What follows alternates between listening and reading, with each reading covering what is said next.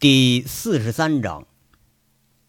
话说吧，在那帝豪酒店惊鸿一现的女人，她坐着电梯，款款的就上了十八楼。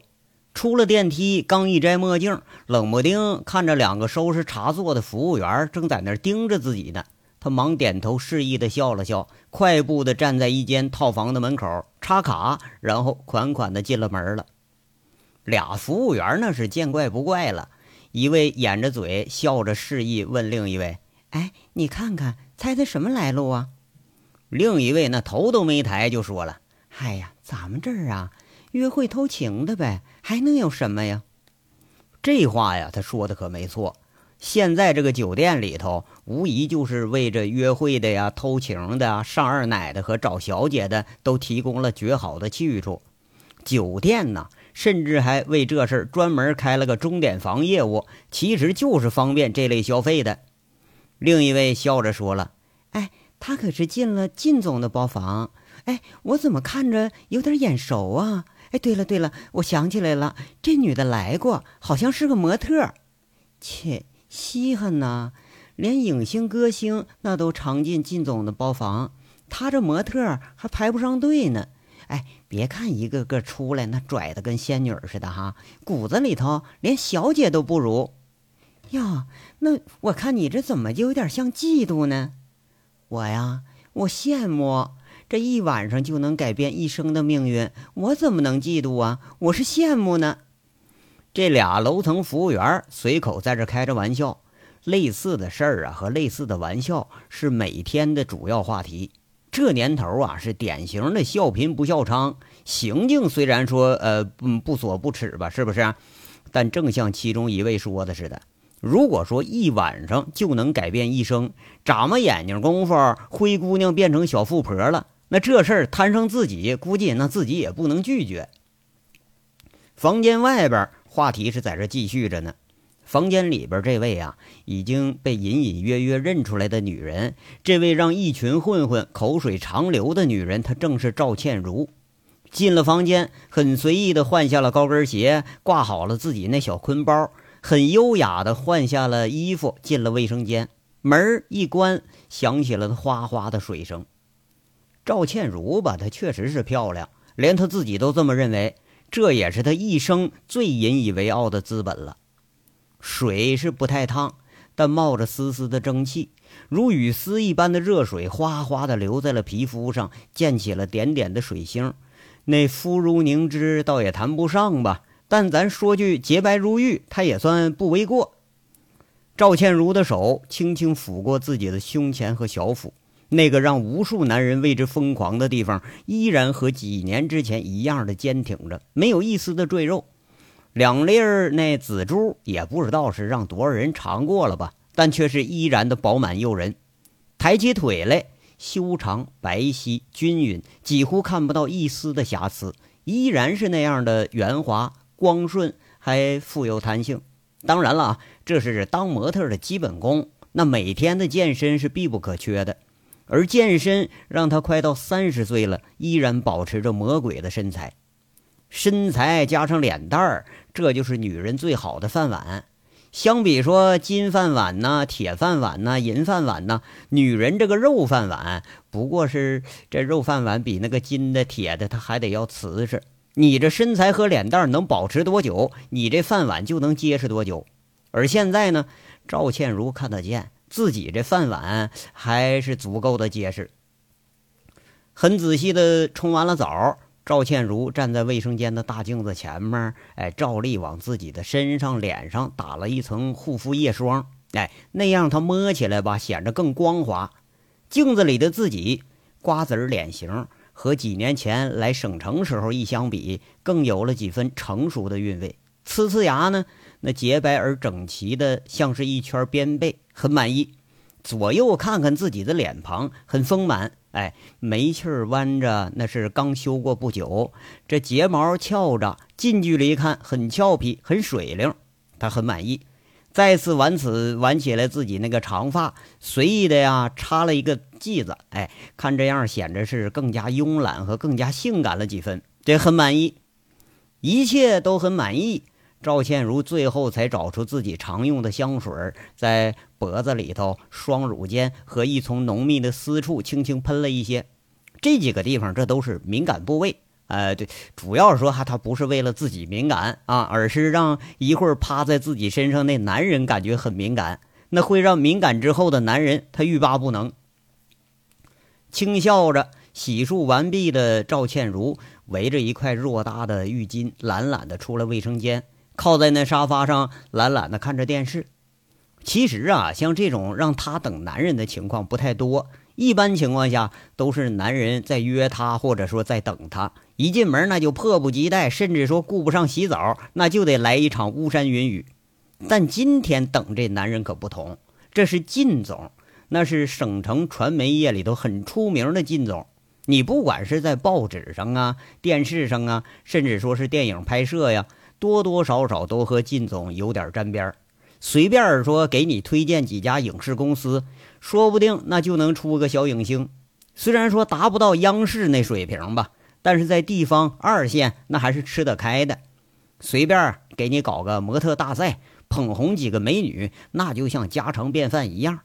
而他旗下的模特队，那是全省最专业和最具规模的模特队。这倒不是说因为他懂这行啊。而是因为他手里啊有都是业务，从这个商场开业啊、时装发布、模特汇演，这靳总总有关系，是四通八达，手里那演出单子总是层出不穷。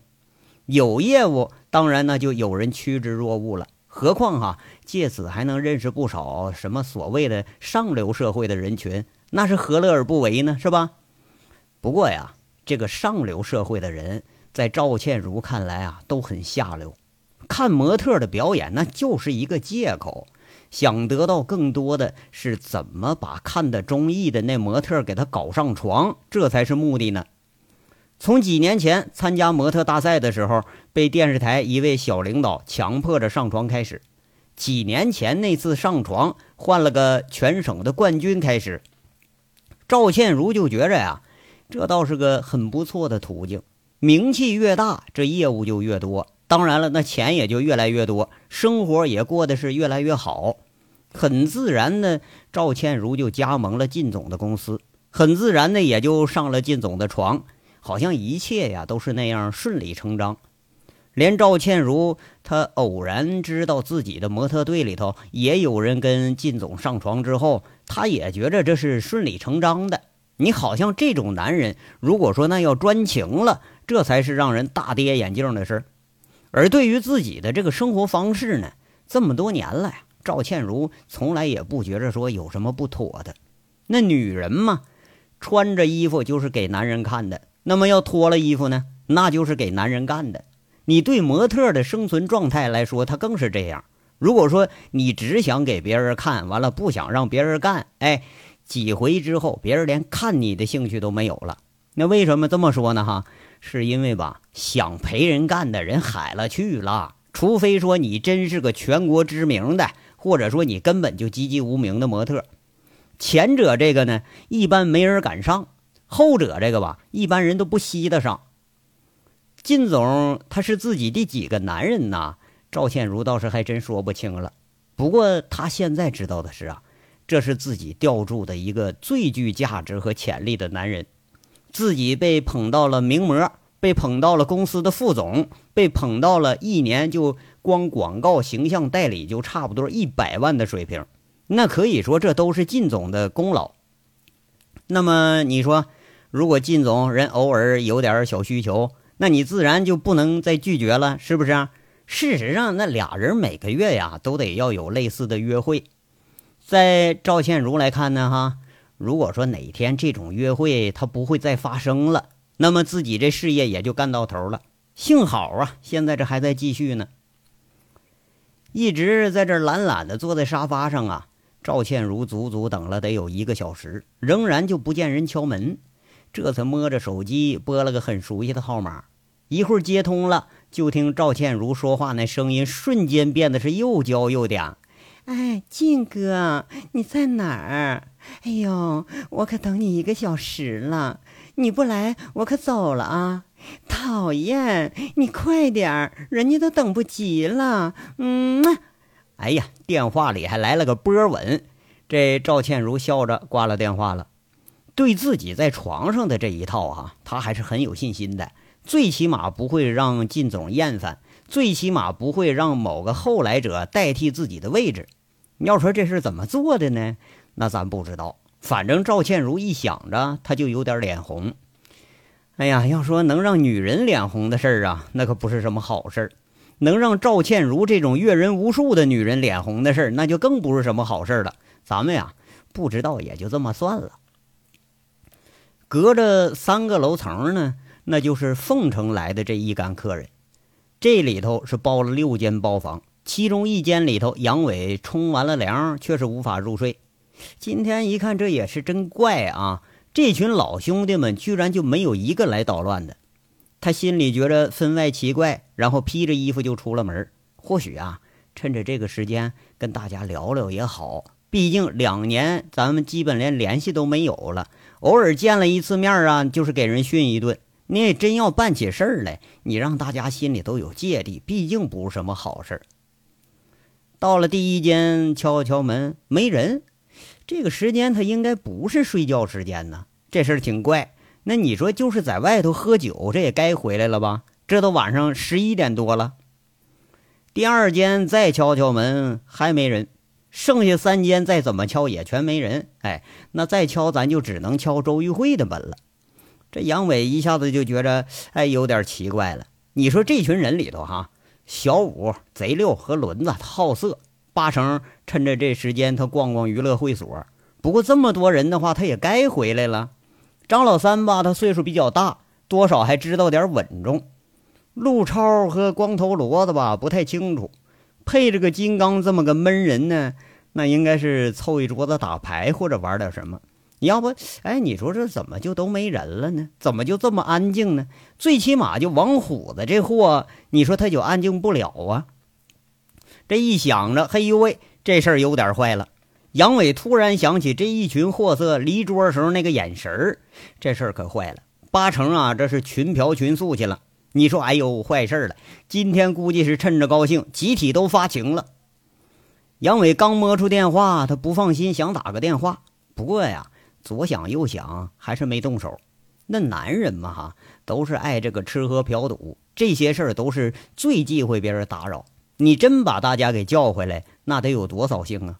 何况你说金刚人家刚放出来两年，不知道肉味儿，开开荤，反正也挺好。那有王虎子、贼六和小五子在，不去找姐们乐呵去，估计都不可能。摇摇头，笑一笑，杨伟踱着步啊，就下了电梯。出大厅之后，任凭夜风吹拂着，感受着省城这夜里难得的惬意。快到零点了，这喧闹了一天的城市像是玩累了的孩子，困了。那星星点点的灯光，仿佛是迷离的眼神，在夜里依然是闪着，却觉着有点苍白和辉煌，没有了那种精气神了。眼前呢，那就是不久以前和周玉慧漫步回来的路。心潮有点起伏的杨伟，却是一丝的困意都没有。从沁山来的时候很迷茫，这糊里糊涂啊，闯了好几个地方。或许是两年已经没有和人在争斗过了，那沁山的大山深处根本就没有类似的勾心斗角，自己的锋芒啊，已然是退化了不少。乍遇此事，一副茫然无序的感觉。两年了。自己隐没在大山的深处，试图忘记这城市里的喧嚣，试图让自己一直躁动的心宁静下来，试图找回自己心灵上缺乏的那种安宁。找到了，找到了呀，却是感觉没那么完美。沁山的山山水水是那么美，但是总感觉是缺少了一点什么。要说缺的是亲情吗？那肯定不是。牧场里头老老小小都把他当亲人一般的对待。七叔七婶就像爹妈一样，大憨、二憨、小孬、石头、毛蛋儿，那像一群哥哥弟弟似的，那亲情从来都不缺。要说是友情吗？可是朋友在哪儿啊？是林国庆？那肯定不是啊！如果说以前也有幻想的时候，这一次把所有的东西全都打破了。那你说是林寒静吗？那好像也不是。林寒静最后一个电话里头那些话，已经是把自己等同于无耻和下作的流氓一类人物了，就是自己曾经嫌弃自己的那个样子。也许啊，真像他说的那样，朋友啊也没得做了。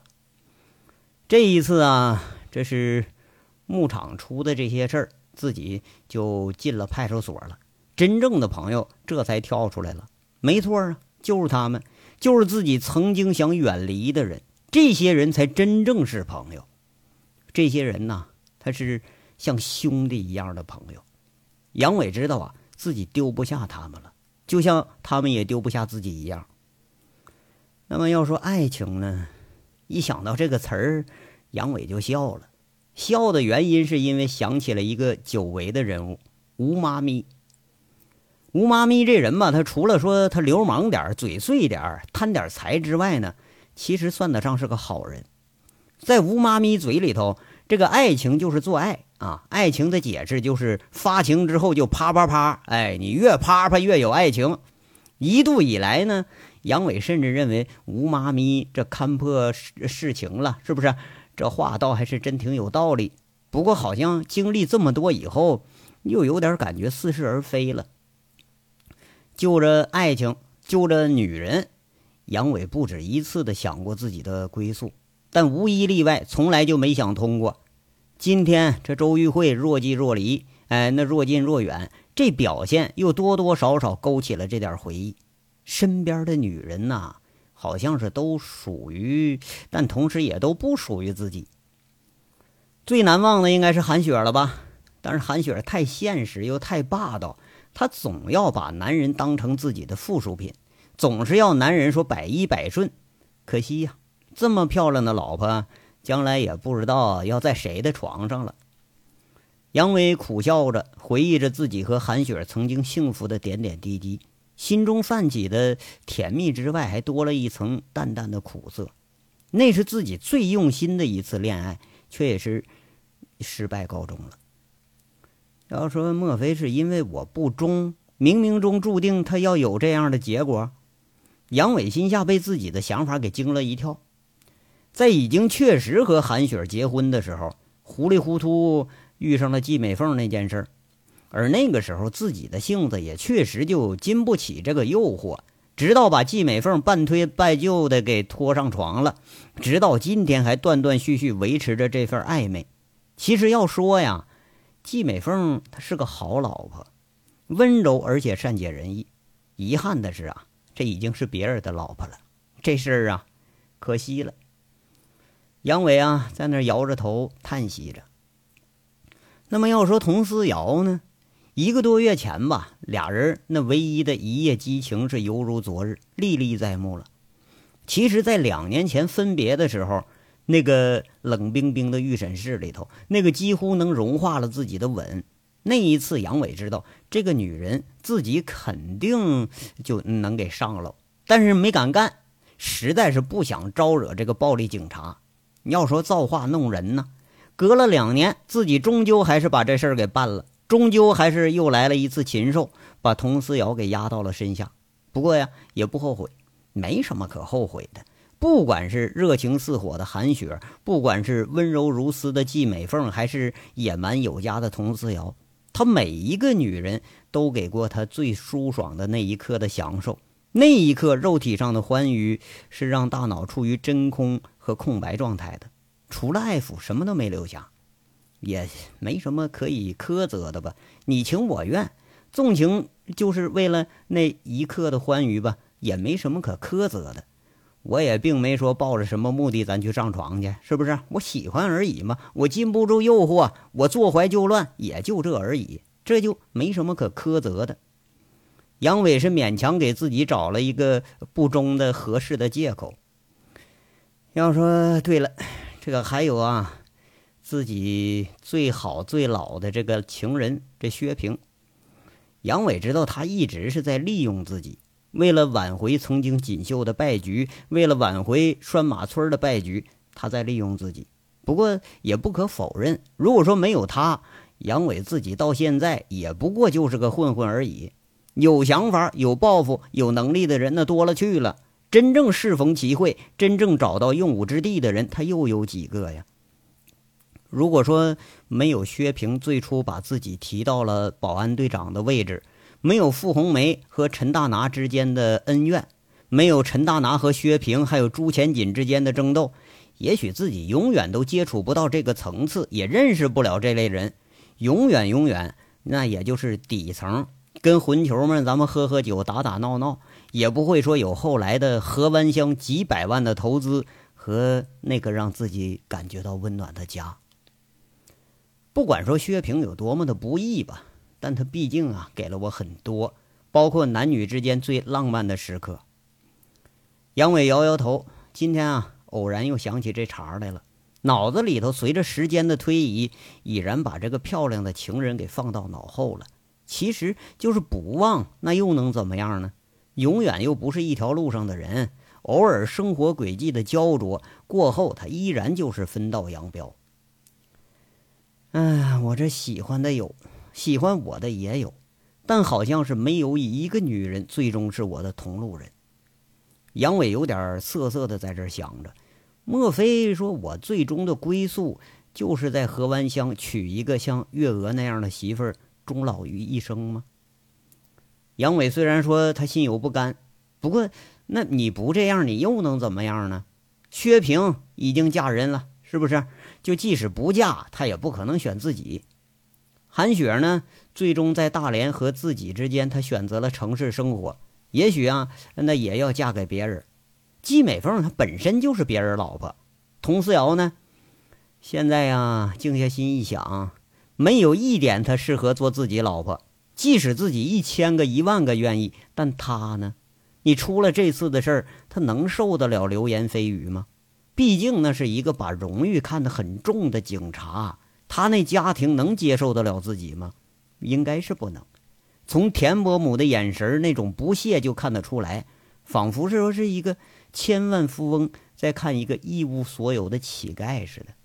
可能啊，那给你点施舍，但是他要能把你引回家当一家人才是个怪事儿呢。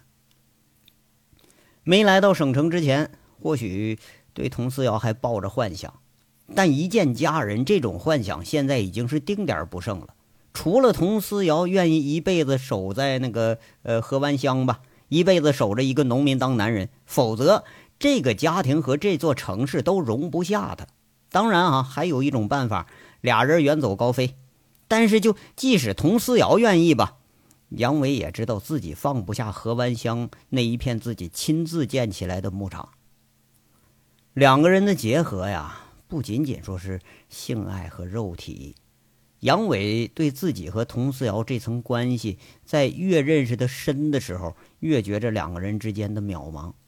杨伟他现在感觉很难受，人人都有自己的另一半，我他妈找了好几半哎，怎么就没有真正属于自己的那另一半呢？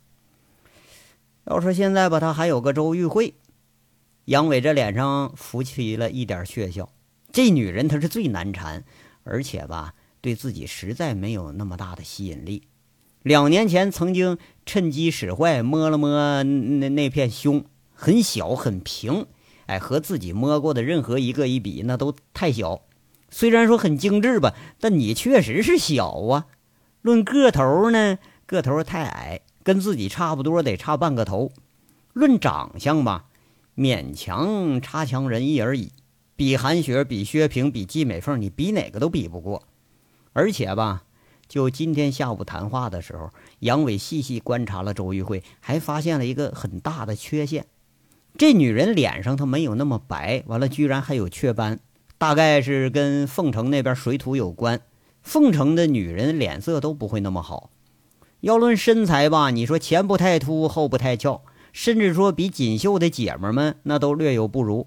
而且你说这脾气吧，还挺凶，实在她不像个女人呢。怨不得说哈，自己第一次见面就给下了个男人婆的定论。两年没见，居然呢也没啥长进。人倒是聪明，就是有点聪明过头了。而且吧，这学历也忒高点了。这就让杨伟多多少少有点那个自卑的感觉。如果说长相、姿色和身材还能勉强的话，哈，那么还有一个最大的问题，这个女人呢，她心机太深，为了搞高玉胜，不惜把自己都赔进去，不惜筹划了十几年，这才是让杨伟心里头最产生芥蒂的地方。杨伟想着呀，两年前把手伸到人家胸前时候那场景，脸上浮出了一贯的坏笑。如果说两年前不是说屁股上挨了一枪，那那天早上就那天准备走的时候，说不定啊就敢来个善解人意，那有点可惜呀。这男人女人呢，半熟不熟的时候很容易下手。哎，你想上他，说不定他也正想被你上呢。那时候那是一拍即合，但现在呀，哎呀妈呀，关系太熟了，他妈的这也实在不好意思脱人家衣服下家伙呀。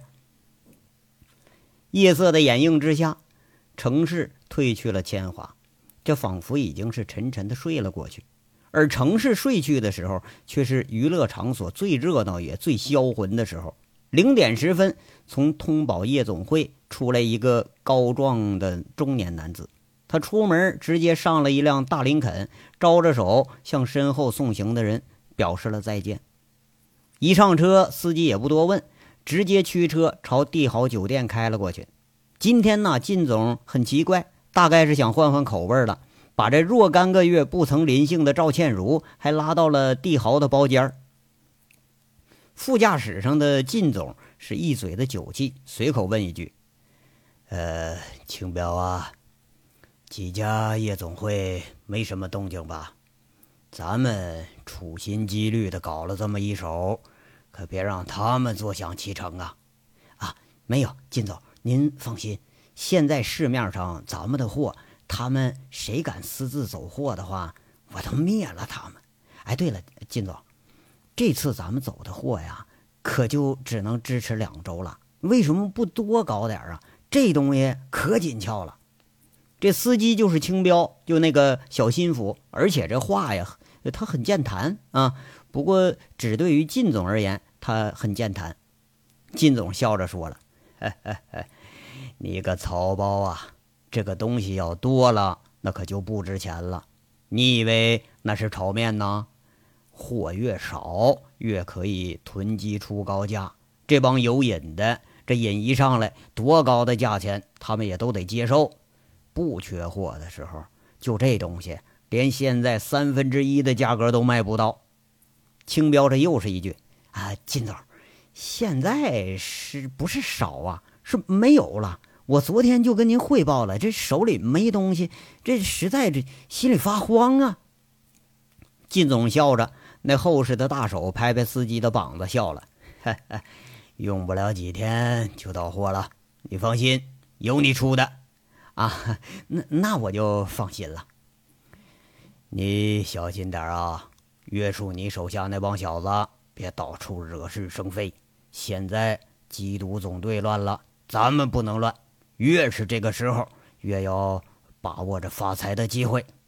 那司机赶忙表白着：“啊，我办事您放心，一定不会给您添麻烦。”啊，那倒是。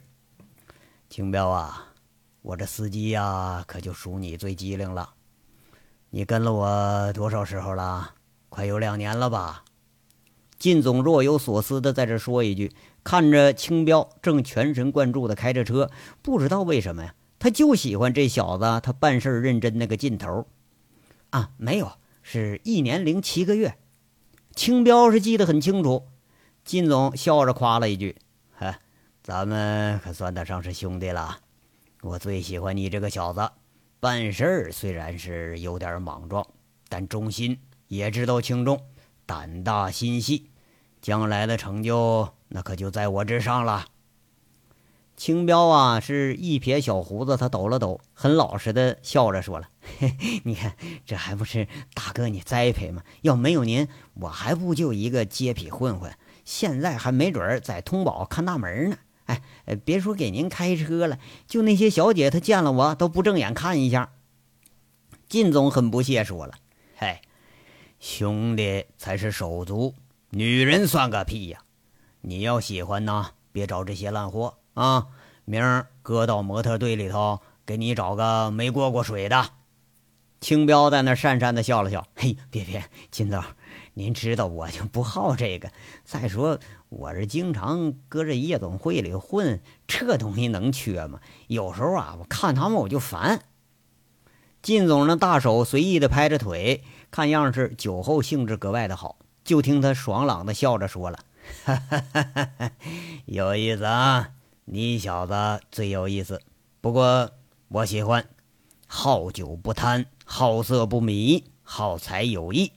好，我手下兄弟啊，要都像你这样，我就不操心了。”哎，别介，靳总，我没您说那么多优点，我就知道您是我大哥，就就这一点就够了。小子，嘴甜呐！两个人笑着说着，司机跟老板这关系啊，那是最显亲热的。而且呀，这个青彪自打从保安被提到老大这司机的位置之后，确实是忠心耿耿，深得那靳总的赏识。车是开到了帝豪的门厅。青彪忙着跑下来，扶着车门把靳总给迎出来了。他很随意的下了车。靳总摆摆手：“哎，你自己开个房间休息一下吧。后边小何过来，你们一块休息吧。”这个时间呢，那就是司机可以休息的时间了。靳总嘴里那个小何呀，他是保镖啊。每次出行，特别是夜里出行，林肯车后面几十米肯定会有一辆保镖的车，远距离在这跟着。这也是青标啊一直弄不明白的原因。这靳总啊迈着悠闲的步子上了台阶，进了门厅。哎，有点奇怪，就看了看门口在那闲晃悠的一个黑大个，心里头在这琢磨：这是这块头真好啊，身板子不错。哎，怎么看着眼熟？哎，特别那个 T 恤啊，好像买的有点窄了，隐约的还能看到胸前的成型的肌肉。那让肚子已经微微发福的靳总，现在是感觉是羡慕不已。十几年前，好像自己也是这个样。对视了一眼，相视一笑，两个男人之间呢，相互欣赏的那种一笑。这一笑而过之后，靳总悠闲的上了十八层自己的包房。这地方正有一位小美娇娘在这等着呢。身后那黑大个儿啊，他就是杨伟。偶然在这深夜里头见着这位气度不凡的男人从大林肯上下来，远远的大林肯背后还跟了一辆车，车上下来穿着白衬衫的男人，短发西装，一看这就是保镖装束。要说这谱子可摆的不小啊，大半夜还带个保镖。杨伟心下里头就觉得有点可笑，哎，这没准又是和陈大拿一样那种啊骚包的暴发户。你这大半夜可能就跑这打炮来了，完了还带司机保镖来。保镖呢，很职业性的看了看杨伟，杨伟笑着点头示意。不过保镖啊，却是冷冷的看了一眼，跟着司机一起就进去了。那司机吧，倒还不错，对着杨伟还笑了笑。这也就是一笑而过的事儿，却不知道啊，就这一一笑而过，却即将成为对手的两方，在这之后有此的巧遇。杨伟看看手机，已经是零点多了。这帮集体发情的，看样是要彻夜不归了。从圣洁的亲情、友情、爱情，一直想到了龌龊的偷情。杨伟这心里头的不快，倒也是渐渐的散去了。又想到了一干集体发情的老兄弟们，他悻悻的骂了一句：“他妈的！你说这天下呀，属他们活得最快活。”摇摇头，这已然是百无聊赖的杨伟啊。自顾自就回房间休息去了。哎呀，还有说那个呃，快活的呃，靳总同志，这三十六招七十二式酒后使将出来，只闹得这十八层那包房是呼天黑地，一会儿是嘴呀咂吧咂吧的声，一会儿是皮肉啪啪啪的声，一会儿是男女混合的浪叫声，一直扑腾到水声哗哗响起。这一夜的故事，这才缓缓的画上了个句号。这章到这儿就说完了，下章稍后接着说。感谢大家的收听。